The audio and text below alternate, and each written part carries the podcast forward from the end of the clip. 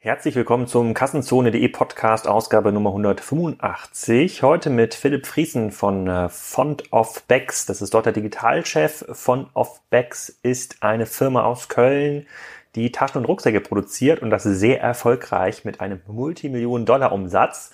Und Philipp erzählt so ein bisschen was darüber, wie man so eine Firma überhaupt noch aufbauen kann heutzutage und was die Hintergründe von Font of Bags sind.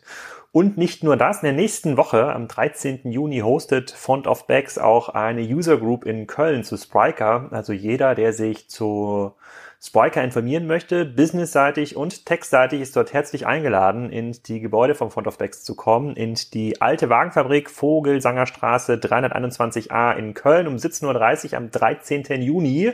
Dort gibt es ein paar Interviews vor Ort. Philipp könnt ihr auch treffen.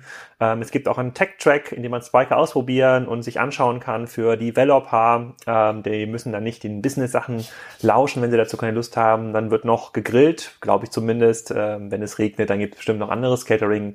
Also nächste Woche am 13. Juni könnt ihr Philipp live treffen in der Front of Backs Zentrale. Aber vorher könnt ihr erstmal reinhören, was Front of Backs eigentlich genau macht und warum man heutzutage noch so erfolgreich mehrere Rucksack- und Taschenmarken aufbauen kann. Viel Spaß!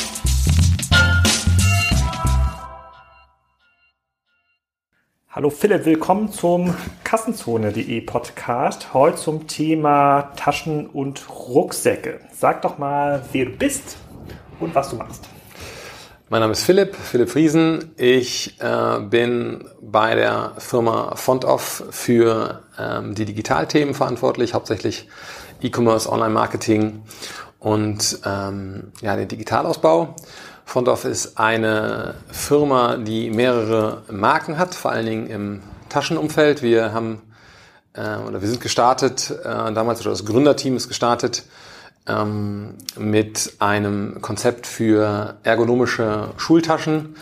Wir ähm, haben ja in Deutschland den Markt, dass, dass, dass wir alle mit äh, Tornistern und Schulranzen groß geworden sind und die erste initiale Idee war, ähm, ja, sozusagen das, was eine Schultasche leisten muss, damit zu kombinieren, was wir aus dem Bergsport kennen, also ein höhenverstellbares Rückenteil, ein Brustgurt, ein Beckengurt, ähm, das, was man so im Bergsport hat, ähm, das zu kombinieren und da einen ergonomischen, äh, schönen äh, Schulrucksack draus zu machen und daraus ist Font of entstanden.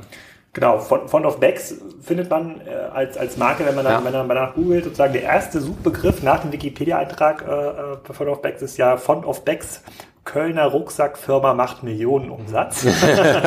äh, aus dem Kölner Stadtanzeiger, glaube ich. Ja. Ähm, da steht auch sowas wie gegründet 2010. Kannst du am besten sagen, wo ihr heute steht, wie viele Marken ihr habt, wie viele Mitarbeiter mittlerweile daran arbeiten, in wie viele Länder ihr diese Rucksäcke vertreibt? Ja, ja, gerne. Also ja, wir mittlerweile machen wir Millionenumsätze. Wir ähm, haben acht Marken, das heißt, wir haben uns aus dem Kids-Bereich auch, auch herausentwickelt und machen jetzt auch Marken für, ähm, für Businessleute oder im Lifestyle-Bereich oder ähm, auch Produkte für so Studenten und Abiturienten. Und ähm, genau, wenn man uns googelt, findet man uns noch unter Font of Bags, weil ähm, das war sozusagen der, ähm, der Firmennamen, nachdem wir ähm, uns sozusagen von Ergobag umbenannt haben. Mittlerweile sind wir nur noch Font Off. Ja, das wird auch demnächst eine Kommunikation. Aerobex war die erste, die erste genau, Marke. die erste Marke, weil wir jetzt eben nicht nur Taschen haben, sondern mittlerweile haben wir mit Funktionsschnitt ähm, auch ein Label, was ähm, T-Shirts und Bekleidung herstellt. Ah, okay. Ähm, das ist relativ klein. Heißt das? Funktionsschnitt, ja. Mhm. Und ähm, genau, und wir, wir, wir haben angefangen, wie gesagt, mit einer Taschenmarke Ergobag. Und die ähm, war vor allen Dingen für, also die, die ist für, für Kinder wir ab der ersten Klasse, so ein bisschen das Pendant zum Scout, mit dem wir irgendwie wahrscheinlich alle aufgewachsen sind. Und die. Nee, ich hatte keinen Scout-Rucksack, aber ich, ich komme aus Ostdeutschland. Ich weiß es nicht genau, was das war. Aber nee. Scout-Rucksack war es ganz bestimmt nicht. Nee, nee. Ich weiß nicht, wie die Ostmarken hießen. Vielleicht muss ich mal googeln nachher. Ja, ja. Und genau, die zweite Marke, die dann, die dann irgendwie eine, auch eine logische Konsequenz war, die relativ schnell danach kam, war Setch. Äh, ein Rucksack ab der mh, hm, vierten Klasse ungefähr für die weiterführende Schule mit dem gleichen Konzept, also auch ergonomisch, auch nachhaltig mhm. produziert. Und ähm, dann kam auch relativ schnell die dritte Marke, das war dann so eine Kindergartenmarke, Affenzahn, so ein Rucksack für die Kita oder für, für Kinder, die in den Kindergarten und in die Kita gehen. Und da war dann irgendwie in dem Zeitpunkt war dann auch relativ schnell klar, das war so 2013, 2014 so die, die Zeit, wo dann relativ schnell klar wurde, okay, ähm, uns verbindet hier nicht irgendwie eine, ähm, die Fähigkeit, gute Schulrucksäcke zu machen, weil die ist ja nicht so, dass ähm, da jetzt irgendwie eine große Erfahrung drin war, Schulrucksäcke zu machen, sondern ähm, man hat einfach irgendwie ähm, geschafft, irgendwie auf den Markt zu hören und das Bedürfnis der Leute zu erkennen und äh, daraufhin dann gemeinsam etwas zu entwickeln. Und dann hat man eben gemerkt, okay, wir, wir können mit dem, was wir hier haben, auch uns breiter aufstellen. Und dann kam die nächste Marke, die wir dann äh, rausgebracht haben, an der wir gearbeitet haben, war Ping Pong. Das war dann der, das war die erste Marke, die dann auch für Erwachsene das ist auch der Rucksack, den du hier mitgebracht genau, hast. Genau, das ist der Rucksack, den ich jetzt oh, heute. Wir können jetzt auch im Rahmen des Podcasts noch überlegen, ob wir noch einen verlosen zum Ende. Kannst du ja noch Gerne. mal, kann, müssen, wir, müssen wir noch mal eine Kampagne, eine genau. Kampagne, genau. eine Kampagne stru ja, ja. strukturieren. Was heißt, was heißt, wie viele, wie viele Marken sind jetzt in Summe? Acht Marken? Genau, ja. Okay, und ähm, die werden wie oft ist da so ein Modellwechsel im Rucksackbereich? Muss man sich das vorstellen wie im Fashion-Bereich, dass da jede Saison quasi ein neues Modell rauskommt? Ja, also wir haben, wir haben natürlich Produkte, die, ähm, äh, die durchlaufen, ja, die, die immer wieder, ähm, wie Jahr für Jahr immer wieder dabei sind, aber wir haben eigentlich bei allen mindestens eine Kollektion im Jahr, die, die neu kommt. Ne? Also gerade was im Schulbereich ist, ne, ähm, ist es so, dass eigentlich immer im Herbst die Modelle fürs nächste Jahr dann vorgestellt werden mit neuen Mustern, neuen Motiven und so weiter. Und äh, ist das, das die einzige Innovation, die es dann im Schulbereich gibt? Also Muster und Motive, ist das, wo man da sich erneuert oder gibt es da neue, neue Features? Keine Ahnung. Doch, es gibt auch neue Features. Also wir haben ähm, bei Ergoback zum Beispiel ein neues Tragesystem auch mit eingebaut und wir bringen ja zum Teil auch dann neue Produktlinien. Also neben dem Rucksack gibt es mittlerweile auch ein, ähm, ein Art Ranzen oder ein, wir haben natürlich auch andere Produkte wie Sporttaschen und ähm, äh, auch Produkte für die Freizeit, bei, bei Setched, wo wir dann auch äh, sozusagen den, das Produktportfolio verbreitern, aber die äh, Produkte selber werden natürlich auch immer wieder weiterentwickelt, also es kommen neue Funktionen hinzu oder werden angepasst und der Haupt, der Haupt, ähm, die Hauptveränderung, die wirklich regelmäßig jedes Jahr passiert, ist wirklich im, Style. Also dass, dass wir neue Motive drauf haben und neue Styles drauf haben. Okay, dann wir sind ja hier quasi in einem E-Commerce-Podcast. Da mhm. interessiert natürlich die ganzen Leute, ähm, äh, wie, wie wird dieser ganze Kram eigentlich heutzutage vertrieben? Also wenn ich mir eine neue Rucksackmarke, ich überlege gerade, wo ich denn den Schulrucksack äh, für meinen Sohn gekauft habe, bei bei Amazon. Bin ich mir ziemlich sicher. Ernsthaft? Ja, ja, okay. schon. Ja, ja, weil A, war die Wertung irgendwie ausführlich. Ich weiß auch gar nicht, was für eine Marke war. Es war irgendwie ein Vorjahresmodell, gefühlt mhm. irgendwie halb so teuer wie das wie der aktuelle Style. Deswegen habe ich gefragt, mhm. sozusagen, ob es vor allem für Style eben ist, wo sich was, äh, wo es sich entwickelt. Aber ich würde es wahrscheinlich ein Sportgeschäft vermuten. Auf jeden Fall so Wander Wandergeschäften, auch mhm. so Outdoor. Ähm, bei so klassisch K statt Kaufhof auch? Also wie, wie ist das distribuiert? Oder ist, sind, findet bei euch auch in Fashion-Läden? Äh, ja, also das ist natürlich von Marke zu Marke unterschiedlich. Die, die Kids-Marken, gerade Ergobag und Setch, sind vor allen Dingen im Lederwarenhandel und im mhm. Schreibwarenhandel. Und ähm, damit sind wir auch groß geworden. Also die sozusagen die ersten, ähm, die ersten Verkäufe sind wirklich äh, über, über, über, über einen Fachhandel gekommen. Und da ist es uns eben wichtig, mit Fachhandel zusammenzuarbeiten, der, ähm, der auf das Produkt auch beraten kann. Also gerade der ähm, die Schultasche, der Schulrucksack für die erste Klasse ist eben sehr beratungsintensiv. Also du hast jetzt bei Amazon gekauft, die in der in der Regel oder ähm, die Mehrheit der Leute kaufen eben die Tasche relativ früh. Also wenn die Einschulung irgendwie nach dem Sommer ist, dann dann passiert der Kauf oft irgendwie schon Januar, Februar, März, ähm, manche sogar schon im Jahr davor, also irgendwie kurz vor Weihnachten. Ähm, und meistens ist es irgendwie auch ein Event, wo man sagt, okay, da geht irgendwie die Familie hin, ja, ähm, das Kind probiert es an, die Mutter guckt, ob es gut sitzt, ja, die Oma zahlt und also es ist eher so ein, eher so fast ein, fast ein kleines Event, was da passiert.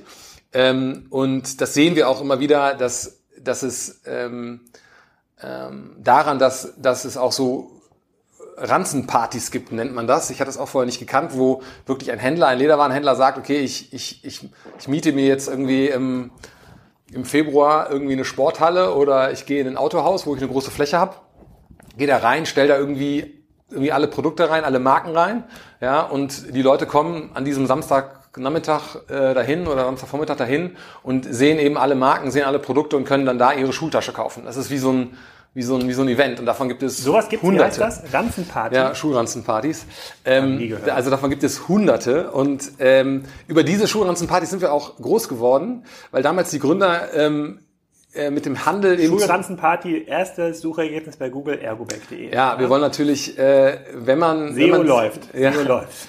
genau, das war so mit, äh, mittlerweile hat es wieder ein bisschen nachgelassen, das war so ein bisschen die erste Amtshandlung ähm, äh, für mich auch bei ergoback.de da irgendwie zu sehen, dass äh, wenn man sich mit dem Thema beschäftigt, äh, wie du, ähm, und man sagt, okay, mein Kind braucht ein, ähm, eine Schultasche, äh, dass wir dann da auch sichtbar sind und dass ähm, ja, die ähm, potenziellen Kunden dann auch unsere USPs kennenlernen. Aber zurück zu den ähm, Ranzenpartys, das war ein Treiber, weil wir dann gesagt haben, okay, ähm, wenn der Handel sowas macht, dann ähm, äh, stellen wir unsere Produkte auch dahin und äh, fahren selber vorbei, um eben die Produkte äh, zu verkaufen und zu beraten. Und von daher ist es, daran sieht man eben, dass es, dass es eben etwas ist, was irgendwie sehr stark äh, sozusagen als, als, als, ja, als kleines Event ist oder wo, ähm, wo, ähm, wo man, wo die meisten nicht einfach sagen, ja, ich kaufe irgendeine Schultasche online oder ich ähm, mach das mal nebenbei, sondern das ist wirklich auch mit dem Kind zusammen irgendwie eine, mm, äh, also ein Erlebnis. Ne? Die Kinder gehen mit dem Rucksack dann nach Hause und stellen das neben das Bett, ja, oder aufs Bett und ähm, wir sehen das dann immer auch im, im Rücklauf, was dann so kommt, ja, wie die dann, wie die dann ganz froh mit ihrem, mit ihrem Rucksack sind. Und ähm, von daher ist, ist der Fachhandel für uns, für was die, was die, was die Kids-Marken angeht, Ergoback und Setch, der wichtigste Kanal.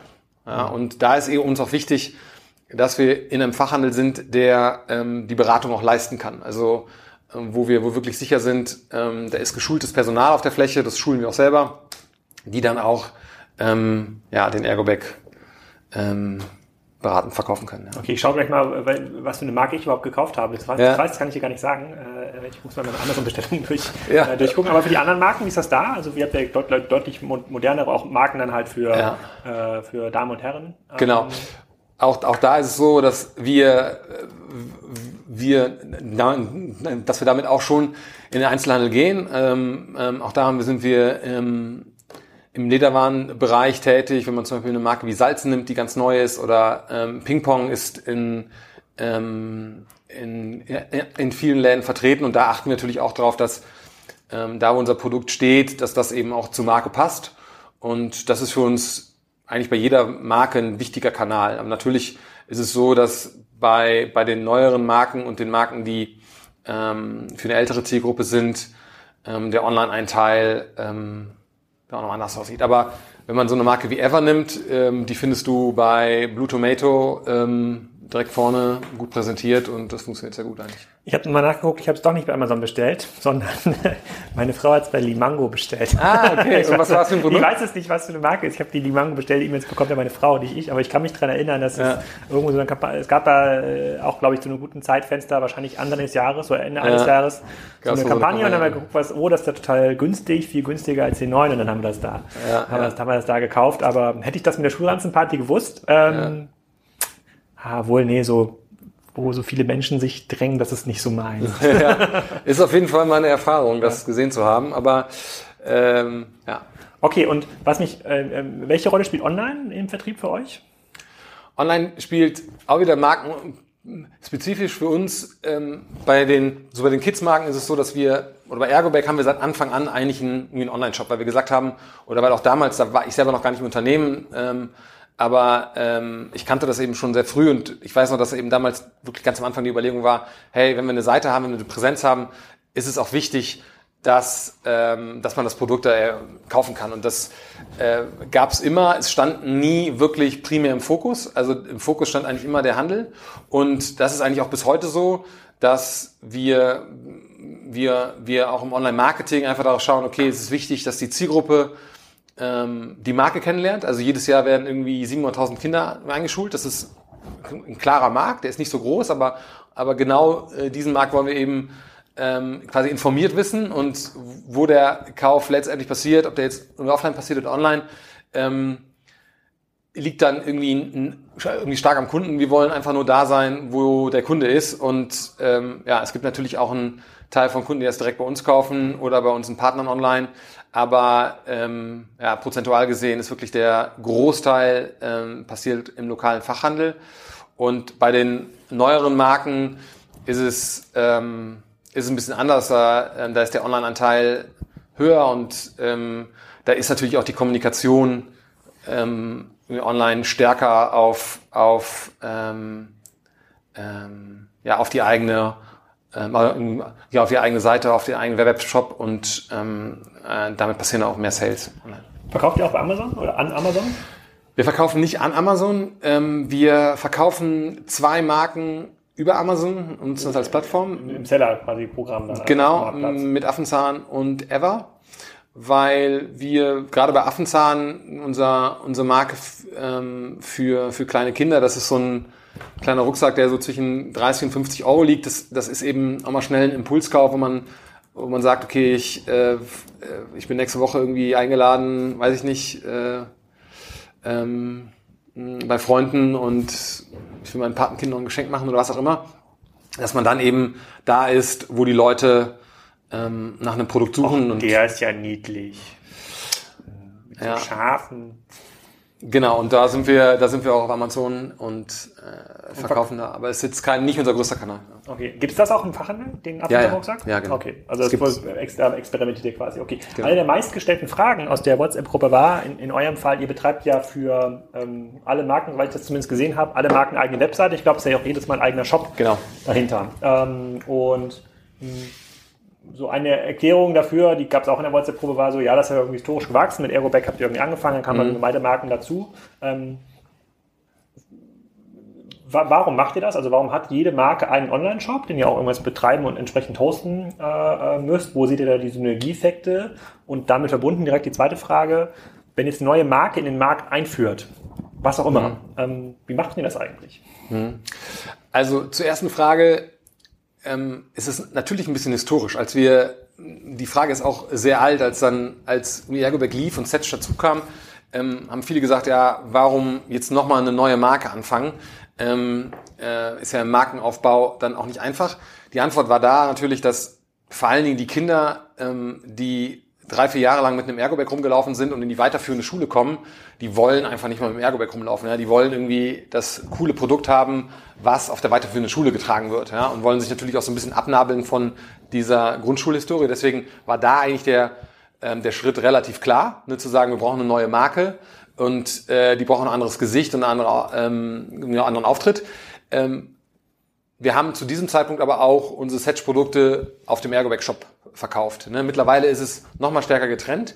Das hat den Grund, dass wir sagen, jede Marke für sich soll auch für sich funktionieren und für sich irgendwie eine Daseinsberechtigung haben, aber auch ähm, ähm, ja sozusagen eine, eine Marke aufbauen. Wir, wir sehen eben auch, dass die Marken zum Teil ähm, nicht zusammen funktionieren würde. Also eine Marke wie Setch die irgendwie äh, Kinder ab der fünften, sechsten Klasse tragen. Was kostet so ein Rucksack? Der kostet ähm, das Standardmodell 119 Euro.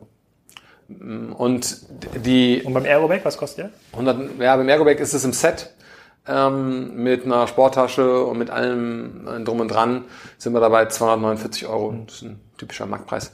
Und wenn man das vergleicht mit Ever, diese beiden Marken können wir eigentlich, eigentlich nicht miteinander zusammen kommunizieren. Und was das, was das Hosting angeht und das Shopsystem ist es so, dass wir eigentlich, ähm, ja, ist immer natürlich technisch immer so gelöst haben, dass wir natürlich äh, ähm, ein Rückgrat haben. Ne? Also ähm, ein, ein, ein System, woraus dann die Shops ihre Daten ziehen und ein System, ähm, wo die Kaufabwicklung ähm, auch drin ist. Ne? Also von daher haben wir natürlich eigene Markenshops. Ähm, das ist ein hoher Aufwand, aber ähm, nur bis zu dem nur bis zu dem Punkt, wo es dann wirklich in den Checkout geht und da, wo die Daten herkommen und da, wo der Checkout passiert, ist natürlich ein System. Hm, okay, das, das, ähm, ähm, das, das, das verstehe ich. Wenn ihr jetzt aber eine neue Marke macht, ähm, mhm. führt ihr dann erstmal einen neuen Shop ein oder bringt ihr die erstmal in den Fachhandel oder sucht euch neue Fachhändler, die diese Marke dann präsentieren? Also wie ist da die Hierarchie? Also ist irgendwie Online first, also oder erst Marketing first oder Fachhändler first? Wie, wie guckt ihr da heute drauf? Hm. Also wenn wir eine, es ist ja nicht so, dass wir, wir lernen immer wieder dazu. Es ist nicht so, dass wir neue Marken wie von der Stange irgendwie einführen. Naja, ähm, acht Marken jetzt in ja. acht Jahren ist ja, klingt ja. erstmal danach, dass es jedes Jahr eine neue Marke gibt. Ja, wir hatten mal, wir hatten mal eine Zeit, ein, zwei Jahre, wo wir äh, mehrere Marken gleichzeitig gestartet haben. Und ähm, das muss man dann auch erstmal ähm, vernünftig ausrollen.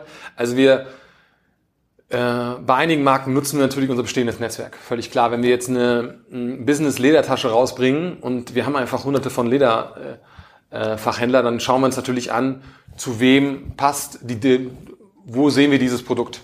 Ne? Und schauen eben, wo in unserem bestehenden Netzwerk ähm, können wir uns vorstellen, das Produkt zu platzieren. Mhm. Also das ist eigentlich einer der ersten Schritte. Was natürlich auch einer der ersten Schritte ist, natürlich, dass wir uns anschauen, okay, wer ist die Zielgruppe, wie wollen wir die Zielgruppe ansprechen? Und ähm, dann äh, bauen wir relativ schnell auch eine Webseite, auch wenn sie erstmal relativ, sag ich mal, abgespeckt ist oder jetzt nicht besonders, besonders ausgereift. Also es geht dann meistens recht schnell, dass wir eine Webseite bauen, äh, einen Shop bauen, die ersten Kampagnen starten, die ersten Zielgruppen testen, also wo wir wo wir auch, ähm, sag ich mal, Erkenntnisse aus dem Online-Marketing wieder zurückspielen in, in die Marke und, und sagen, okay, äh, ähm, passt das, das, was wir uns da ausgedacht haben? Also passt sozusagen das Markenbild ähm, zu dem, was die, die Zielgruppe irgendwie, irgendwie anspricht. Ja?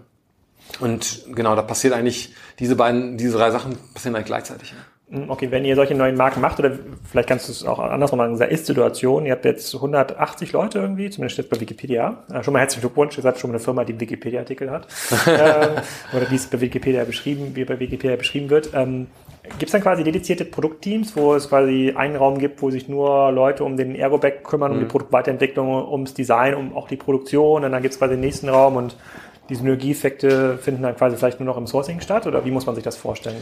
Also wir haben auf jeder Marke ein Team sitzen. Wir haben zu jeder Marke einen, einen, einen Markenverantwortlichen, der die Marke führt und leitet und das auch ähm, ziemlich unternehmerisch, der ist, der ist wirklich für diese Marke verantwortlich und darunter findet man eigentlich immer ähm, Produktentwicklung, Kommunikation und Vertrieb. Ja, das sind, das sind die Sachen, die wirklich in der Marke sind. Also das heißt, die haben ein eigenes Marketing-Team, ja, pro Marke ähm, und mittlerweile auch ähm, ein eigenes Sales-Team, wo wir sagen, da gibt es Vertriebler, die nur ähm, auf einer Marke arbeiten. Da gibt es ein, zwei Überschneidungen, aber grundsätzlich ist es so, dass wir das ähm, so trennen. Und dann haben wir natürlich ähm, Bereiche, wo wir, ähm, wir nennen es Shared Service, wo wir, wo wir ähm, Teams haben, die auf allen Marken arbeiten. Zum Beispiel ähm, im Bereich E-Commerce oder Online-Marketing, wo die ähm, ähm, wo, wo ein Team sitzt, was eben eher sozusagen aus der, aus der inhaltlichen Ebene quasi rausgenommen ist und eher ähm, auf den Kanälen arbeitet und dann mit den einzelnen Markenteams zusammenarbeitet und guckt, okay, wie können wir das beste Marketing machen, das beste Online-Marketing, wie können wir das beste E-Commerce machen für die jeweilige Marke.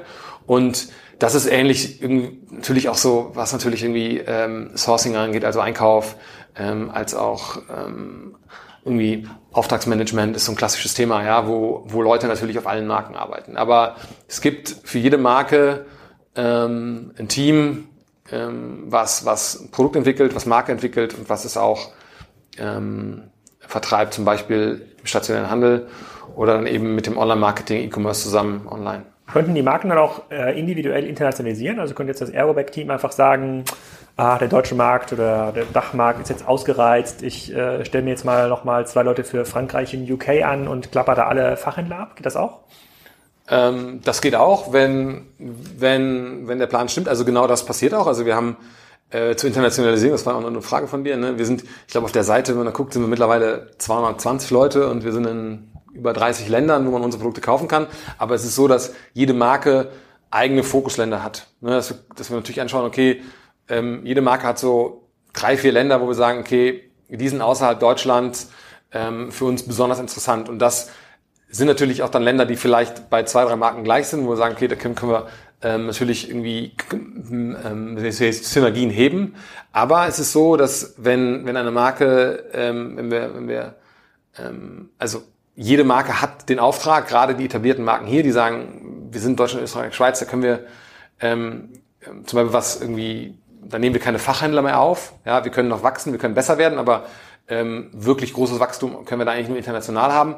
Ähm, da ist der klare Auftrag, natürlich, wir müssen, müssen, müssen Länder identifizieren, die wir gehen wollen und dann ähm, eine Struktur aufbauen, dass, ähm, dass das auch funktioniert und damit natürlich dann auch noch jemand, der sagt, okay, ähm, ich versuche die Synergien zu heben. Ne? Also wir haben verkaufen jetzt ähm, die ersten Produkte auch in China und da ist natürlich so, dass sich dann da jemand drum kümmert. Ähm, Worüber? Über Tmall oder? Ähm, ja, unter anderem, aber auch über Malls, also auch über den stationären Handel in China. Wir sind äh, mit den Produkten auch in, in größeren Kaufhäusern. Sind diese äh, Ergobag, also wenn das euer sozusagen mit euer stärkstes Brand ist und da auch quasi euer Fokusgeschäft auch irgendwie herkommt, mhm. ursprünglich Kinder, ist das denn ein weltweites Phänomen? Also hat, hat, hat quasi jedes Land dieses Thema, dass die ähm, Grundschulkinder, sofern es ein grundschulartiges System gibt, immer so einen mhm. Rucksack äh, mittragen. Ich habe das nämlich gelernt bei dem, äh, als ich Podcasts mir angehört habe, äh, von dem äh, Boris Thomas von Lattoflex, dass zum Beispiel Lattenroste total, total zentraleuropäisches Phänomen sind. Mhm. Und wenn man jetzt quasi weiter als 700 Kilometer äh, wegfährt von Köln, ja, ja, sozusagen Richtung Frankreich oder dann äh, 1000 Kilometer in die andere Richtung nach Polen, gibt es gar keine Lattenroste mehr. Ist, könnte das nicht bei Kinderrucksäcken genauso sagen? Das ist ein es sehr, sehr genauso. Phänomen? Ja, ja, ist genauso. Also das ist der, der, der Markt, gerade für Kinderrucksäcken, was so Einschulungen angeht, ähm, ist halt in Deutschland, Österreich, Schweiz schon sehr speziell. Also das, was ich eben auch erzählt habe, dass es so ein bisschen so ein Event ist und dass es diese hm. Veranstaltung gibt, wie ein Ranzenparty und dass es so ein Event ist und dass ähm, da wirklich ein Produkt gekauft wird, was dann vier Jahre lang getragen wird, ist schon relativ einzigartig bei uns im, im deutschsprachigen Raum. Das sieht in, in Frankreich schon ganz anders aus. Also in Frankreich ist es so, dass, dass ähm, das Verhalten da ganz anders ist. Und das schauen wir uns natürlich an. Also wir schauen uns natürlich ähm, genau an, wie, wie funktioniert das Schulsystem ja, und passen unsere Produkte da rein. Und das ist ähm, natürlich bei einer Marke wie Ping-Pong ist das ganz anders. Ja, Ping-Pong kannst du überall tragen und wird auch überall getragen. Das verkaufen wir international in Berlin genauso, kann man das genauso in London und New York tragen. Aber bei ähm, Schultaschen, da gibt's, ähm, ich glaube, vielleicht ist es nicht so nicht so stark über Lattenröster. Ich kenne aber jetzt den Lattenrostmarkt nicht so gut. Aber ähm, genau, bei Schulrucksäcken gibt's da schon Unterschiede. Zum Beispiel Frankreich, UK. Was tragen die dann? Also haben die lassen ihre Sachen in der Schule? Ähm, unter Umständen lassen die Sachen in der Schule. Ähm, oder wir haben, wir haben auch ein paar Länder, wo, wo die Eltern dann eher so ein so einen Billigschulrucksack kaufen und dann jedes Jahr einfach einen neuen und den einfach wegschmeißen. Und ähm, dann irgendwie. Von Scout. Nee, nee, also. Äh, Nein, das war auch äh, genau, Spaß also, genau. gemeint. Selbstverständlich halten Scout-Rucksäcke mindestens zwei Jahre. genau. Nein, und das, das ist eine andere, das ist einfach eine andere, ein anderer Verhalten. Ja. Ah, okay. Und was ich mir jetzt so ein bisschen schwer vorstelle, quasi in diesem Setup, wenn ihr so viele Marken betreibt und auch ein, zwei Marken drin habt, die wahrscheinlich viel, viel stärker sind als alle anderen Marken, mhm. ähm, dann, das muss ja ein krasser Zielkonflikt sein, weil ihr habt ja irgendwo ein begrenztes Budget, wo ihr mhm. sagt, so x Prozent von eurem, von eurem Cashflow gebt ihr irgendwie aus, um Marken weiterzuentwickeln, neue Marken in den Markt zu bringen, äh, äh Produkte zu innovieren. Ich kann mir jetzt mal vorstellen, dass auch jede kleine Marke sagt, hey, wir müssten hier nochmal, wir brauchen hier eigentlich nochmal eine Million mehr. Ja, mhm. wir, wir wollen jetzt auch fünf Pop-Up-Stores ja, zum Beispiel ja. oder eine Kampagne bei der Bread and Butter, äh, da geht's hier, geht's hier voll ab und dann kommst du dann rum und sagst so, nee, aber hier die andere Marke, wenn wir da mit dieser Marke nur zehn Prozent mehr machen, ja, das ist ja so klassisch so ein mhm. Portfolio-Problem, ja, ja. Äh, ähm, so ein Innovators Dilemma, ja, ähm, ja. dann ist das so viel mehr, als du überhaupt erreichen könntest, wenn deine Kampagne erfolgreich ist, deswegen machen wir das nicht. Und das hat, das führt immer zu dem Risiko, dass eigentlich dann die kleineren Marken dann irgendwann ausbluten, ne? weil man halt mhm. so große Potenziale auf den anderen Sachen hat. Gibt es da irgendwie einen Ansatz, mit dem ihr das löst oder irgendeine irgend so Art Basisdemokratie bei euch im Gebäude?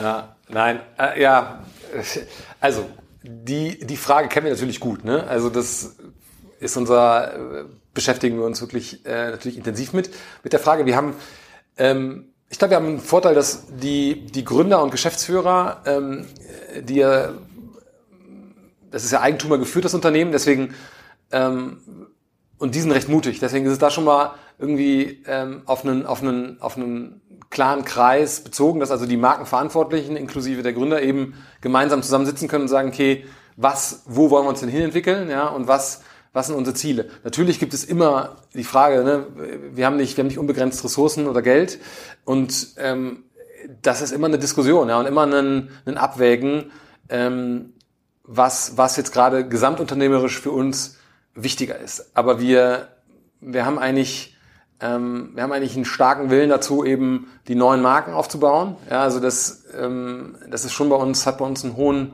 hohe Priorität und zu internationalisieren. Ne? Und ähm, das sind, das sind eben die beiden Bereiche, wo ähm, ja, wo wir, wo wir natürlich Neuland betreten und für die etablierten Marken Deutschland, Österreich, Schweiz ist Internationalisierung im Fokus und Neuland und für die, für die jungen Marken dann eben erst sozusagen in dieses Stadion reinzukommen und ähm, da sitzen wir zusammen, ja, wägen ab und ähm, entscheiden. Und bis jetzt hat's geklappt. Also. Woher kommt denn, also wie groß ist eigentlich dieser Markt für Taschen und, und Rucksäcke? Ähm, und wächst der per se? Also tragen die Leute, kaufen die Leute zum Beispiel mehr Taschen und, und Rucksäcke und legen die quasi in ihre ihr Kämmerlein und, und, und ähm, stapeln die? Ähm, oder verdrängt ihr eigentlich andere Marken aus dem Markt? Ähm, ich glaube, ich glaube, dass wir Markenaufwand drängen, ja, also, äh, aber wir, ähm, wir wissen auch, wenn man jetzt mal vom Schulmarkt ab sieht, also zum Beispiel im, im, im Reisebereich ähm, wissen wir, dass der Markt wächst. Ja? Also die, die, die Menschen reisen mehr als also die. Welche Marken habt ihr im Bereich Reisetaschen? Also unsere, unsere Marke, die da am, am ehesten drin ist, ist Salzen. Salzen. Salzen. Gehen auf eure Seite. Ich bin ja so genau. Thema Marken. Die ist, äh, die ist, die ist sehr, sehr jung. Ähm, und das ist eine Business-Tasche und die, die, die geht wirklich ins Reisesegment. Und dann aber auch ähm, ähm, wissen wir auch, dass, dass natürlich eine, eine Bewegung da ist, weg von der klassischen Aktentasche, ja, hin zu einem Rucksack für den Businessbereich, der tragbar ist. Ne? Also das ist eigentlich genau der Ansatz auch von Salzen, wo wir sagen, ähm, Aber wo ist denn jetzt die Reisetasche bei, bei Salzen? Da sehe ich doch gar keine. Also es sind ja so Arbeitstaschen, oder? Ja, es sind Arbeitstaschen. Es gibt ein, zwei ähm, so für ähm, so fürs Wochenende so ähm, Backpack Weekend. Backpack 599 Weekend. Euro, alter Schwede. Na gut, das ist tolle Qualität. Genau, die Qualität. Ja, und, und also. Ach, und die kann man auch als Rucksack tragen. Ach so. Genau, und das, das ist eben ein Markt, der dann, der dann schon wächst und das ist eine Marke, die, die wir, da wir da eben sagen, okay, weg von dem, ähm, also A, wollen wir die natürlich auch klar für so kurze Reisen irgendwie ähm, positionieren, als auch im, im Businessbereich, ne? dass man wegkommt von der ähm, schrägen Tasche, die wir auch haben, von der vom, vom Messenger-Bag oder noch, noch weiter zurück, irgendwie von der Aktentasche hin zu einem ähm, gut tragbaren, äh, schicken Business-Rucksack. Und ähm, wir glauben, dass, dass die, die Bewegung hin zum Rucksack, ähm, die ist schon da. Also es werden heute mehr Rucksäcke auch im urbanen Umfeld getragen, als es noch vor. Ja, meine Frau hat sich auch, äh, ich hatte ja erzählt von dem, von dem Podcast, und die hat auch gesagt, dass sie jetzt gerade auf der Suche ist nach einem, äh, nach einem Rucksack, weil, also insbesondere für Strandsachen und sowas, wo man mal alle Sachen reinpacken kann, weil das mit ja. den ganz normalen Tragetaschen irgendwie nicht mehr so cool ist und ja, die Sachen ja. für die Kinder immer schwerer werden. Ja, genau. Äh, das ist ganz interessant zu sehen tatsächlich. Sieht man auch in Berlin, finde ich, äh, viel häufiger Rucksäcke, auch im Businessbereich, äh, wie Leute, wo Leute schicke, ähm, schicke Rucksäcke, ähm, schicke genau. Rucksäcke tragen. Aber trotzdem stelle ich es mir total schwer vor, das irgendwie zu verdrängen, weil ähm, äh, weil eines dieser Themen, wir haben ja immer diesen Dreiklang in den Kassenzoner Podcast mit Händlern, woher kommen die Kunden, wie oft kaufen die Kunden, wie wertvoll sind die Kunden, also was ist eigentlich der Warenkorb. Und ähm, du hast bei diesem Woher kommen die Kunden schon ein bisschen erklärt, sozusagen online habt ihr quasi einen Online-Shop, ihr macht relativ viel Marketing, ihr macht sehr viel über den Fachhandel, so daher kommen die Kunden schon mal her. Ähm, der Fachhandel muss ja selber sehen, dass die Kunden oft wiederkommen, aber trotzdem habt ihr kann die Marke ja erst so richtig richtig wirken und entstehen, wenn Leute sich damit öfter mal auseinandersetzen. Idealerweise halt öfter mal was von so einer Marke kaufen. Und das stelle ich mir total schwer vor im Taschenbereich. Also wenn ich jetzt meinen Konsum angucke im Bereich Taschen, dann kaufe ich mir nicht so oft Taschen. Meine Frau, ja, vielleicht schon. Also mhm. einmal im Jahr kauft sie sich vielleicht so was Handtaschenartiges. Ähm, wie oft kauft denn ein klassischer so ein Business Pack Kunde, der eine Salzentasche kauft? Wie oft kauft man denn sowas im Leben? Ähm, ich hoffe mehrmals. Ne? Und es ist natürlich klar, dass wir jetzt nicht irgendwie eine, ein, ein, ähm, es ist klar, dass wir eine Salzentasche ähm, nicht dreimal an einen Kunden in einem Jahr verkaufen, aber wir, wir sind gerade mit der Marke Salz natürlich am Anfang, da gibt es natürlich auch andere äh, Produkte ähm, neben, einer, äh, neben, neben einer Tasche oder einem Rucksack, äh, die, die, die, die wir da noch platzieren können. Ähm, Im im Kids-Bereich ist es natürlich, ist es natürlich klar, ne? also eine, äh, da wo ein Schulkind ist, äh, braucht es eine Tasche oder da wo ein Kind ist, ja, braucht es irgendwie einen kleinen Rucksack für die Kita und dann braucht es einen Rucksack für die Einschulung und dann braucht es einen Rucksack, mhm. wenn es in die weiterführende Schule geht. Also da haben wir genau eigentlich den Dreiklang aus den drei Marken, mhm. ähm, wo wir wirklich auch, was eben gerade gesagt, wir machen viel Marketing. Also ich, ich glaube, so viel, so viel Marketing machen wir gar nicht. Also wir ein Großteil auch am Anfang irgendwie der, des Erfolges liegt in dem, also in dem Produkt, in dem, ähm, in der, in der, ähm, in dem viralen Effekt, dass, dass, dass die Leute einfach darüber gesprochen haben. Und das haben wir gerade bei Setch gesehen. Also die erfolgreichste Marke, die wir haben, ist Setch und gar nicht Ergobag. Und das ähm, läuft auf jeden Fall darauf zurück, dass Leute, die gute Erfahrungen mit einem Ergobag-Produkt gemacht haben, ähm, danach zum Setch gegriffen haben und ähm, Leute, die ähm, die Ergobag vielleicht kennengelernt haben im Umfeld, dann ähm, auch, auch äh, sich für Setch entschieden haben und wo wir eben merken, dass, ähm, dass, es, dass es schon funktioniert, irgendwie die, ähm, den Kunden oder die Familie dann über den Zeitraum auch mit mehreren Produkten. Ähm, Woher wissen Sie, dass das dasselbe Unternehmen ist oder dieselbe Markenfamilie? Das war auch die zweitwichtigste Frage in diesem WhatsApp-Kanal, sozusagen diese Synergieeffekte zwischen diesen Marken im Sinne von Marketing. Du hast mhm. jetzt gerade beschrieben, dass du ja mit, mit dem Schüler aufwächst, ne? sozusagen mhm. über drei sozusagen Schulgenerationen ähm, hinweg. Aber woher weiß denn die Ergobag kaufende Familie, dass Setch quasi die Marke für das äh, für, für, für, die weiterführende Schule ist? Ja, also wir sagen es ihnen. Ne? Also das gerade bei den Marken, die liegen eng beieinander, da ist A natürlich der Fachhandel, der, ähm, der dann sagt, okay, wir haben hier irgendwie die Produkte von Ergobag und äh, und von Setch und die sind, aus, die sind aus dem gleichen Haus. Dann ist es so, dass wir das auch kommunizieren. Also wenn man ähm, sich mit der Marke beschäftigt, dann kann man das, also glaube ich schon, dass man das ähm, dann rausfindet und wir, wir das zum gegebenen Zeitpunkt dann zum Beispiel auch über Newsletter oder so mitteilen. Also wir, wir, wir wenn ihr diesen, wenn ihr den Kunden kennt. Genau, wenn wir den Kunden kennen, dann ähm, ja klar, wenn wir den Kunden nicht kennen und der ähm, ähm, der hat einen Ergobag, dann ähm, haben wir natürlich das Risiko, dass er, dass er sozusagen mit der Marke Ergobag nicht die Marke Setch verbindet. Aber wenn er das Produkt gekauft hat, dann ist es schon auch im, im, im Hangtag und so, also da sind schon Informationen drin, die darauf schließen lassen können, dass wir mehr als nur diesen Ergobag haben. Also äh, da, da gibt es schon ähm, äh, Möglichkeiten, dass der Kunde rüberspringt, aber es ist auf jeden Fall so, dass wir, und das ist für uns auch eine Herausforderung, ne, dass wir diese Vernetzung der Marken untereinander ähm, noch dichter gestalten müssen. Ne? Also das das ist vollkommen klar. Ja. Also da das ist einer der großen Herausforderungen. Ich überlege gerade so ein bisschen, ich habe also, ich hab im Vorfeld auf eurer Seite gegoogelt, ihr habt ja auch so äh, Marken wie Offermann, was ja so, mhm. was ja so ein bisschen schickere Taschen sind, so klassische Weekender-Taschen, die man so bei Beratern am Flughafen mal mhm. sieht am Wochenende. Ja, ja. Äh, oh, oh, und ähm, ich kann mir schon vorstellen, dass wenn jemand mit seiner Tasche zufrieden ist, das ist ja schon ein Produkt, bei dem man sich sehr viel auseinandersetzt. Ne? Das trägt man in der Regel oft ja jeden Tag mhm. ja, oder zumindest mehrmals in der Woche, wenn man damit zufrieden ist und wenn jetzt quasi ein junger Familienvater äh, ähm, mit seiner Tasche zufrieden ist und irgendwie den Link herstellen kann, Offermann, ah, das ist, äh, die machen auch diese coolen Kinderrucksäcke, glaube ich schon, dass der, dass das Kaufinteresse signifikant steigen könnte. Ich überlege mir nur die ganze Zeit, wie kriegt man diesen Disconnect, also dadurch, dass ihr nicht die direkten Kundenzugang habt, dann so ein Großteil eurer Kunden über den stationären Handel, wie kriegt man das irgendwie hin? Also wie kann man das irgendwie, wie kann man das irgendwie pushen? Ihr hättet ja sogar ein Interesse, wenn ihr den Offermann-Kunden kennt, ihn ja zum Fachhandel sogar zu schicken. Ne? Sozusagen mhm. mit dem Impuls, guck mal, wir haben jetzt hier, hier vor Ort gibt's jetzt äh, äh, gerade eine, gerade eine Aktion von Ergobag, ähm, geh doch mal dahin und das ist übrigens die gleiche, gleiche Holding ähm, wie die, äh, wie die Offermann-Taschen. Ja. Äh, ich finde das schwer zu vernetzen, wenn man halt eine Handelsstufe irgendwie dazwischen hat. Ähm, das irgendwie zu spielen, das ist ja schon, ist ja schon schwer genug, wenn man die Kon Kontrolle über den kompletten Einkaufskanal hat, über ja. alle Kunden. Schon dann ist es mega schwer, überhaupt halbwegs sinnvolles CM aufzubauen, ja, sozusagen. Jetzt CM mit Partnern zusammen, wobei wahrscheinlich auch viele Partner selber gar nicht in der Lage sind, E-Mails auszusteuern oder auch lokal Leute zu erreichen. Das ist, glaube ich, schon eine Aufgabe, die, äh, die, nicht so, die, nicht so ganz, die nicht so ganz trivial ist. Aber da gab's auch, da war halt relativ viele Fragen, wo man sagt so, okay, wie geht denn das eigentlich? Also gibt's jetzt noch zehn weitere Marken, weil halt keine Ahnung, ähm, im Sporttaschenbereich gibt es wahrscheinlich noch ganz, ganz viele Sachen, die man irgendwie machen kann für spezielle Sportarten. Ich weiß mhm. nicht, was es noch irgendwie für Taschen Sachen gibt. Seglertaschen. Ich habe ja hier immer meine Hüpfer, die Segeltasche.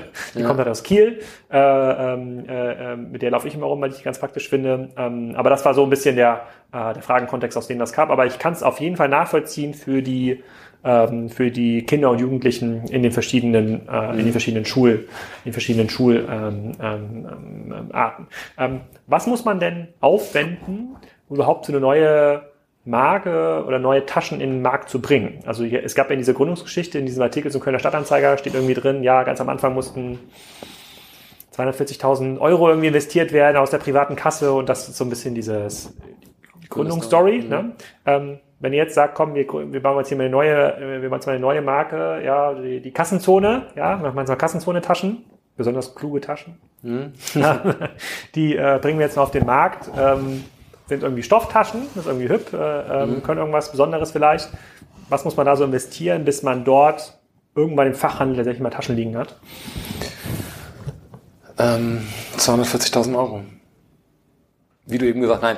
Also das waren ja die ersten. Äh, ich überlege gerade, warum, das waren, da muss, wir wollten nee. irgendwie drei Modelle haben. ja, was, genau. Ne? Also nein, es ist, es ist so, dass wir, wir ähm, also ich kann dir da keine Zahlen nennen, aber wir. Das könnte sein, dass ihr ein eigenes Nählabor habt, wo man genau, mal also wir, so wir starten eigentlich, wir starten eigentlich immer genau mit, mit, mit dem Produkt. Ne? Also wir, wir, wir entwickeln ein, ein, ein Produkt und das kann mitunter ähm, wirklich nebenbei eine ganze Zeit lang ähm, laufen, zum Beispiel wie bei Ping-Pong, was, was wirklich, ähm, bevor wir damit wirklich an den Markt gegangen sind und auch nach dem Marktgang wirklich ähm, viele Ideen reingeflossen sind, lange daran entwickelt wurde. Und da, ähm, da haben wir natürlich Produktdesigner in Köln, die das, die das dann, die das entwickeln und ähm, Partner in ähm, vor allen Dingen in Vietnam, die dann, die dann äh, Samples erstellen und wir gemeinsam mit denen das Produkt entwickeln. Und wenn wir ähm, wenn wir merken, okay, das, das, das, das Produkt entspricht unseren Vorstellungen, also wir haben immer einen Anspruch an, an Design, ja, es, es, es ähm, Sie müssen immer gut aussehen und es muss einen Designanspruch haben.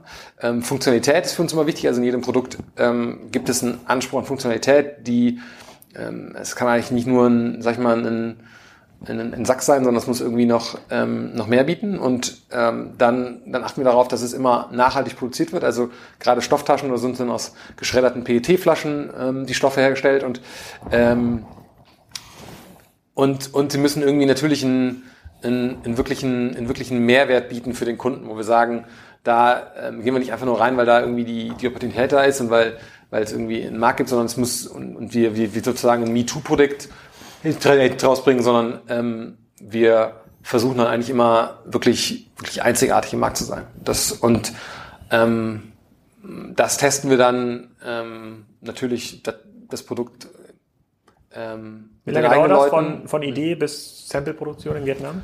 Ähm, also von der Idee bis zur Produktion in Vietnam kann es recht schnell gehen. Das dauert ein paar Wochen. Also das, das geht recht, recht schnell eigentlich. Okay. Und das war auch eine Frage aus der, aus der Gruppe, wie habt ihr eure Partner ursprünglich mal kennengelernt in Vietnam? Das ist dann relativ, das hört sich erstmal exotisch an. Mhm. Also äh, über, einen, über einen Kontakt auf einer Messe. Florian ist damals auf auf Messen gegangen und hat, ähm, hat da Kontakt hergestellt und ist nach Asien geflogen, ist die, ist die Produzenten abgefahren und hat dann, hat dann da ähm, ähm, Kontakte geknüpft. Ja. Und ähm, ja, das, wir hatten, wir hatten einen, ähm, einen guten Vorteil. Der ähm, Produktdesigner der ersten Stunde ähm, hat schon mal Rucksäcke entwickelt und äh, der hat von dieser Idee gehört über Freunde, dass es da Leute in Berlin damals noch gibt, die irgendwie überlegen, eine Schultasche zu bauen ähm, und ja, und auch davon reden und sagen, wir wollen diese reingehen in den Bereich und da gründen. Hat ähm, und da, da hat da hat ein ein ähm, ein Mitarbeiter der ersten Stunde das mitbekommen und hat gesagt, ey, das finde ich spannend und ähm, mit dem hat man sich dann zusammengetan und der hat dann natürlich dann auch äh, Kontakt und Erfahrung, um ein, ein Rucksackprodukt zu Okay. Vielleicht letzte Frage zum Produkt, bevor wir noch mal ein bisschen zum Thema Technik und Zukunft kommen. Ähm, äh, wir hören ja jetzt insbesondere hier im Project A-Gebäude ist ja Horizon auch so eine Beteiligung. Smarte Reisetaschen, würde ich mal sagen. Mhm. Ähm, ich habe das noch nicht. Äh, die Leute, die es haben, geben aber relativ gutes Feedback. So, da kann man irgendwie sein Handy mitladen und noch ein, zwei andere Sachen mit, mitmachen. Ist auch ein Thema für euch, wenn man sagt, so hm, Digitalisierung der Tasche, also Digitalisierung des Produktes an sich, kommt immer weiter, ist dann vielleicht auch im Schultaschenbereich irgendwann wichtig, weil die Kinder dann doch Tablets mitnehmen. Dann braucht man auch auf einmal einen Akku in dem mhm. Ergo-Bag. Denke über sowas nach. Ist sowas relevant? Ja, also wir, wir denken immer wieder darüber nach und ähm, also für uns, für uns gab es jetzt noch keinen Grund, in eine Tasche einen Akku einzubauen. Hm. Weil wenn du, also wir haben, wir haben natürlich irgendwie auch im Schultaschenbereich haben wir Fächer, wo wunderbar dein Akku reinpasst, ja, oder auch dein Handy und wo du ein Ladekabel durchziehen kannst und wo du sozusagen deinen ähm, deinen Rucksack dann, wenn man wenn man sagen will, smart macht, indem du irgendwie ein Ladegerät drin hast. Ähm, aber wir haben bisher ähm, keinen Plan wirklich ähm, ja, zum Beispiel Ladegeräte in, in Rucksäcken zu verbauen. Ähm, aber natürlich schauen wir uns auch den Bereich an, was, was gibt's darüber hinaus. Also wenn wir von, von, von, von ähm, smarten Produkten sprechen, dann, dann kann das ja mehr sein. Da haben wir aber noch nicht, ähm, noch nicht etwas gesehen oder noch nicht etwas ähm, entdeckt, was wirklich, wo wir wirklich sagen, da ist die Funktion, das, das ist eine Funktion, die wirklich ähm, für eine breite Masse von Menschen einen Mehrwert generiert, wo es sich lohnt, das einzubauen. Okay, also fangt ihr wahrscheinlich an mit dem Rucksack, wo erstmal so ein, eine Mini-Tasche für so ein Akku-Pack. Äh, ja, das haben wir jetzt, also genau, also ähm, ein, ich weiß nicht, was kann sonst noch ein smarter smartes Gepäck? Das weiß ich nicht, ich bin ja leider nicht so ein Smart Bag Nutzer. ja, also so ein GPS-Tracking oder sowas vielleicht? Ja, bestimmt. Ich glaube, wenn es geklaut wird oder sowas, dann, geht es nicht auf. Ich weiß es nicht, sowas in der Art, ja. ja. GPS-Tracking möglicherweise auch, obwohl das jetzt im Bereich der Datenschutzverordnung ja, äh, auch, auch schwerer wird für den Smart ja, genau. Bag-Hersteller. Ja, genau. Das Okay, dann vielleicht nochmal ein paar Worte dazu. Wie geht's nach vorne für euch weiter? Ähm, das war auch, ähm, auch, kommen auch ein bisschen aus diesem Frage-Countdown aus der, aus der WhatsApp-Gruppe. Ähm, wie seid ihr denn sozusagen das Team aufgestellt im Bereich Technik, Marketing? Also wie, wie wichtig ist das denn? Ihr habt gesagt, ihr kommt aus dem, aus dem stationären Fachhandel, aus der Produktentwicklung und baut jetzt quasi weiter eure IT-Skills auf. Ihr seid jetzt ja auch dabei, Shops auch auf Striker umzuziehen. Wie, wo geht da eure Reise hin? Also wird das Team, ist das schon, ich glaube, das habe ich irgendwo in einem Artikel auch gelesen, dass die Digital Unit auch schon eines der größten Teams ist bei euch. Mhm. Wie ist das aufgestellt? Ja, also für uns ist, genau, wir, wir kommen, wir kommen aus dem, ähm, aus dem, aus dem, sind im Fachhandel groß geworden und für uns Produktentwicklung ist ähm, ein wirklicher Kernbereich und das ähm, wirklich nächste ist für uns, dass wir das, was wir für die Zukunft brauchen, um um, um weiter zu wachsen, um nachhaltig irgendwie ähm, die Marken weiter auszubauen, dass wir das in-house haben. Also wir haben immer darauf geachtet, dass, dass die Kompetenzen, die uns nach vorne bringen, dass wir die auch in-house haben. Und dazu zählt ähm, im Marketing, äh, vor allen Dingen das Online-Marketing und ähm, auch diesen ganzen Bereich äh, ja, äh, Te Technologie. Und wir, wir, wir sehen eben, dass mit den, mit den neuen Marken und auch Internationalisierung, dass da ähm, der, der Bereich für uns immer wichtiger ist. Und ich meine, das ist, das ist halt so, dass, dass, dass wir in einer Welt leben, wo, ähm, ja, wo es nicht mehr damit getan ist, irgendwie Billboards zu bespielen oder Printanzeigen zu schalten, sondern müssen darüber hinaus natürlich irgendwie viel digitales Marketing machen. Das ist ähm, wichtig, es wird immer komplexer und deswegen ist es gut, da Know-how zu haben. Und ähm, genau, und vor allen Dingen muss man dazu sagen, wir, wir, wir sind ja als, als, als Font Off, ne, sind wir ja eine Firma, die ähm, wo ganz, ganz viele Leute arbeiten, die jetzt nicht unbedingt daran arbeiten, weil sie sagen, ich will unbedingt bei einer, bei einer Taschenfirma arbeiten, sondern was uns eigentlich alles sozusagen alle verbindet, ist, dass ähm, sozusagen die Potenzialentwicklung im Team, dass wir gemeinsam äh, Dinge bauen wollen, erreichen wollen. Deswegen ähm, die einzelnen Teams, die daran arbeiten, zum Beispiel im E-Commerce, die sind eben nicht Font of Bags, die sind Font of E-Commerce, ja. Und das Logistikteam, ähm, die, äh, die, die, die, die da vorangehen, sind eben Font of Logistik und versuchen eben eine Plattform zu bauen, worauf die Marken die beste Logistik machen können, die sie brauchen. Und da ist eben unsere, unsere Denke eher, dass wir, dass wir mal weg von Taschen und weg von Produkten einfach ähm, gemeinsam in den Teams eben äh, Potenziale entwickeln wollen und gemeinsam ähm, ja, in, in Bereichen auch Plattform sein wollen. Ne? Und wir, wir im Digitalteam zum Beispiel sagen wollen, okay, wir wollen, wir wollen eine Plattform bauen, auf die, äh, auf, auf die Marken aufsetzen können. Auch externe Marken, also diese Plattformökonomie-Diskussion führt ja zumindest für Händler gerade dazu, dass man sagt, das Handelsgeschäftsmodell, zumindest aus meiner Sicht, wird immer schwieriger zu betreiben nach vorne. Man verdient immer weniger Marge. Das heißt, so Händler müssen sowieso neue Services entwickeln. Geht das auch für Hersteller? Also musst du auch als, und ihr seid ja eigentlich Hersteller, also vertikal mhm. integriert. Ähm, nee, nicht ganz vertikal integriert. Ja, ihr habt ja, nicht, ja, mhm. ihr habt zumindest ja im stationären Bereich, äh, gehören euch jetzt nicht die Läden. Ähm, könnte das auch bedeuten, dass ihr für andere Taschen, Marken, Technologie mal zur Verfügung stellt, Logistikkompetenz zur Verfügung stellt, Marketingkompetenz zur Verfügung stellt? Oder es könnte auch, müssen ja nicht Taschenmarken sein, es könnte auch irgendwas genau. anderes sein aus Köln? Ja, das kann sein, ja. Also das äh, ist momentan, nie, das ist momentan nicht unser Fokus, aber wir haben ähm, ähm, zum Beispiel auch mit der ähm, neuen Marke im Portfolio Funktion Schnitt, die ähm, ähm, im Bekleidungsbereich unterwegs sind, die was eigentlich eine Ausgründung ist. Also das ist eine Idee, die ist in, in, einem, in einem, die ist neben Font of Bags entstanden, unter Font of Ventures, eine ähm, noch, so ein, noch so ein kleiner Beteiligungsarm der Gründer. Und die haben wir jetzt sozusagen reingeholt in Font of Bags oder in die, in die Font of Umgebung, um eben Synergien zu heben für genau das, ne? dass wir eben sagen, hey, wenn ihr, wenn ihr, wenn ihr E-Commerce-Kompetenz braucht, dann, dann macht es Sinn, wenn ihr das bei euch macht. Wenn ihr ein ERP-System braucht, wenn ihr eine Logistikanbindung braucht, dann macht es einfach Sinn, das da rein zu integrieren. Und da, das ist natürlich jetzt eine Marke und es, es gehört 100% zu Font Off, aber es ist auch denkbar, das für andere Marken zu tun. Und das in, in manchen Bereichen äh, würde das auch schon funktionieren.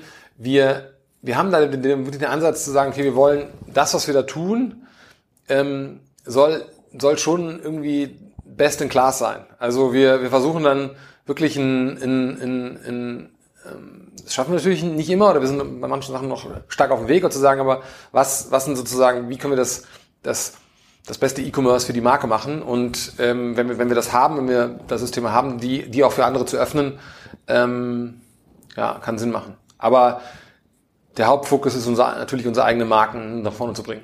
Ja. Oder lasst ihr alle Marken in, in Vietnam produzieren? Nee, also es gibt, also die meisten, aber wir haben auch, wir haben auch in anderen Ländern ähm, äh, Produktionsstätten. Wäre wär das deutlich teurer, wenn man in Europa produziert im Vergleich jetzt zu Asien? Also die kürzeste Antwort darauf ist eigentlich so, dass du einfach niemanden in Europa findest, der den Rucksack näht. Ne? Also Nein? Nee. Aber gibt's nicht hier, gibt's, gibt's auch so Lederzentren in Bulgarien oder Rumänien, wo auch relativ viel produziert wird? Also macht das, also ihr seid ja quasi als Company, stellt euch das auch sehr, sehr, sehr nachhaltig, ne, sozusagen sehr gesund, Eigentümer geführt und ähm, sozusagen auch in der Markenführung ähm, sehr, sozusagen sehr, sehr nachhaltig und, und ökologisch. Man denkt, okay, Asien hat jetzt sicherlich einen schlechten Ruf aus, aus verschiedenen Gründen. Das muss jetzt gar nicht für die Fabriken gelten oder für die Unternehmen gelten, die, mit denen ihr zusammenarbeitet. Ähm, kann man dann, würde man da nicht drüber nachdenken, über vertikale Produktion in, in Europa? Oder in der Größe, in der ihr jetzt seid, mhm. könnt ihr ja selber eine Fabrik komplett auslasten. Mhm. Ähm, ja, also wir haben, wir, wir haben gerade mit den Partnern in Vietnam, mit denen wir schon sehr, sehr lange zusammenarbeiten, haben wir wirklich einen, einen sehr, sehr dichten Austausch und da empfehle ich auch irgendwie ähm, den, den Nachhaltigkeitsbereich da aufzurufen äh, auf unserer Seite, wo wir genau darüber berichten äh, mit, ähm, ähm, mit quasi all den, all den, all den Instrumenten, die wir da haben, um, um wirklich zu schauen, dass wir, dass wir da ähm, ähm, ein Umfeld schaffen, was auch in Asien irgendwie nachhaltig ist, und sozial nachhaltig, ökologisch nachhaltig ist. Und wir, wenn man, wenn man, also wenn man hinfährt, also wir sind vor, ich glaube vor zwei Jahren sind wir damals, waren wir noch irgendwie 80, 90 Leute, sind wir mal mit 80, 90 Leuten alle nach Vietnam geflogen, ja, um, um da wirklich in die in die quasi Werkstätten zu gehen und mit den Leuten da äh, zusammen zu arbeiten, mal selber zu versuchen, mal eine Tasche zu nähen, ja, um mal zu gucken, wie das so funktioniert und irgendwie abends mit den ganzen Workern da mal ein Bier zu trinken und ein Steak zu essen. Und ähm, man hat da wirklich erlebt, dass die Leute nicht das Gefühl haben, dass sie irgendwie irgendwie, äh, weiß ich nicht, ausgenutzt oder irgendwie benachteiligt sonst was sind. Also ähm, das sind da wirklich wirklich Spezialisten. Also sie sind sie ähm, die Leute, die da arbeiten, äh, sind Fachkräfte. Ja und ähm, im Vergleich auch zu anderen Textilprodukten ist ein ist ein Rucksack äh, zusammenzunähen. Ja immer wieder ist ist gar nicht so gar nicht so einfach und trivial und von daher ähm, ist in unserem Bereich eigentlich eigentlich äh, haben wir haben wir nicht ein nicht ein ähm, ein Umfeld, wo, ähm, wo wir dieses Klischee von Produktion in Asien so bedienen. Und wie gesagt, wir, mal abgesehen davon, dass man es wahrscheinlich natürlich nicht bezahlen könnte, in Europa so ein Rucksack zu produzieren, würden wir auch die Leute nicht finden. Also wir okay. würden, würden niemanden haben, der das kann. Okay, dann haben wir noch sozusagen eine Frage offen. Wir haben jetzt überlegt, ob wir noch ein kleines Gewinnspiel am Ende machen. Ähm, äh, Lego wird wahrscheinlich äh, kleinere hat so eine kleine Aktion geplant in der Kassenzone WhatsApp-Gruppe, die werden ein paar Stellanzeigen schalten und die ersten fünf Bewerber bekommen dann immer kostenloses Lego, äh, Lego-Set. Den gleichen Deal könntest du hier auch quasi performen, wenn du Lust hast. Ihr, ihr, habt wahrscheinlich ein paar offene Stellen, so stark wie er, ja, äh, äh, ja. wie er wächst. Das könntest du jetzt spontan hier anbieten, so einen Ping-Pong-Rucksack äh, genau. quasi ja. den ersten X Bewerbern anzubieten. Aber das liegt bei dir. Du kannst es jetzt live überlegen. ähm, Unvorbereitet äh, ist meine Antwort auf diese Frage. Ja, können wir gerne machen. Also wir haben ein paar offene Stellen. Wir suchen zum Beispiel auch, fällt mir gerade ein, wir ähm, es gibt ja jetzt den Ausbildungsberuf des E-Commerce Kaufmanns. Kaufmanns. Ja. Ähm, da gibt es sogar eine Ausschreibung, da ähm, wollen wir mitmachen. Und äh, darüber hinaus haben wir natürlich auch andere Stellen offen. Äh, die äh, kann ich gerne über den Kanal, kannst du den verbreiten und wir können dann die ersten Ob es die ersten fünf Bewerber sind oder die ersten drei, weil Lego und ein Ping-Pong äh, ist und, und, und wir schauen, ja, es gibt, nur die, es gibt nur die großen Lego-Sets natürlich. äh, ja, können wir das auf jeden Fall machen. Ähm, verlosen wir, weiß ich nicht, ähm, wenn es die Marke Ping-Pong passt wahrscheinlich am besten. Du kannst ja auch eine andere sozusagen. Also die ersten fünf Bewerber, die Kassenzone als Referenz angeben auf eure Stellenanzeigen, wenn sie den Podcast gehört haben, ja. ähm, kriegen einen Ping-Pong und wenn Sie was anderes haben wollen, dann müssen Sie mit euch in Austausch genau, treten. Genau, genau. Das ja, das haue ich raus. Sehr ja. gut, sehr gut. Ja, sehr cool. Ich freue mich auf jeden Fall auf die Zusammenarbeit äh, ähm, äh, mit, mit, euch. Auf, auf, jeden Fall eine sehr coole Marke. Ähm, man kriegt immer extrem cooles Feedback, insbesondere vom Familien mit schulenpflichtigen Kindern. Ach, mhm. Ja, total, ähm, ähm, total der Hammer. Ähm, ich, ich selber bin ja auch äh, sozusagen sehr, sehr taschenaffin, weil ich halt sehr, sehr oft Taschen brauche. Dann müssen wir uns gleich mal unterhalten, was ja. für meinen Anwendungscase eigentlich hier nach vorne hin ähm, relevant ist. Ähm, Im Bereich des Smart Bags wird sich einiges entwickeln, habe ich jetzt verstanden. Im Bereich Plattformtechnologie seid ihr ähm, an der Planung. Ihr habt so ein neues Bürogebäude, seid ihr schon eingezogen oder baut, das baut ihr gerade noch, ne? Genau, wir bauen ein neues Bürogebäude in Köln, The Ship, und das wird größer oder wird mehr Fläche haben, als wir selber brauchen. Das heißt, da werden noch befreundete Unternehmen reingehen und da können noch andere dazukommen. Es wird irgendwie ähm, 13.000 Quadratmeter ähm, digitalst ausgestattet mit allem, was man braucht. Ähm, genau, Ende 2019 soll, soll man es. Da lohnen sich die Bewerbungen auf jeden Fall genau, umso mehr. da äh, lohnen sich die Bewerbungen umso mehr, ja. Vielen Dank für deine Zeit. Gerne, danke dir. Ja, wenn euch das gefallen hat, dann schaut nächste Woche rein. Am 13. Juni in Köln. Wir haben einen Business Track und einen Tech Track für Developer. Es ist kostenlos. Ihr könnt euch auf der Spriker-Seite anmelden. Ich habe den Link in die Show Notes auch rein kopiert. Ihr könnt einfach draufklicken und ähm, dort die Anmeldung durchführen. Bis nächste Woche.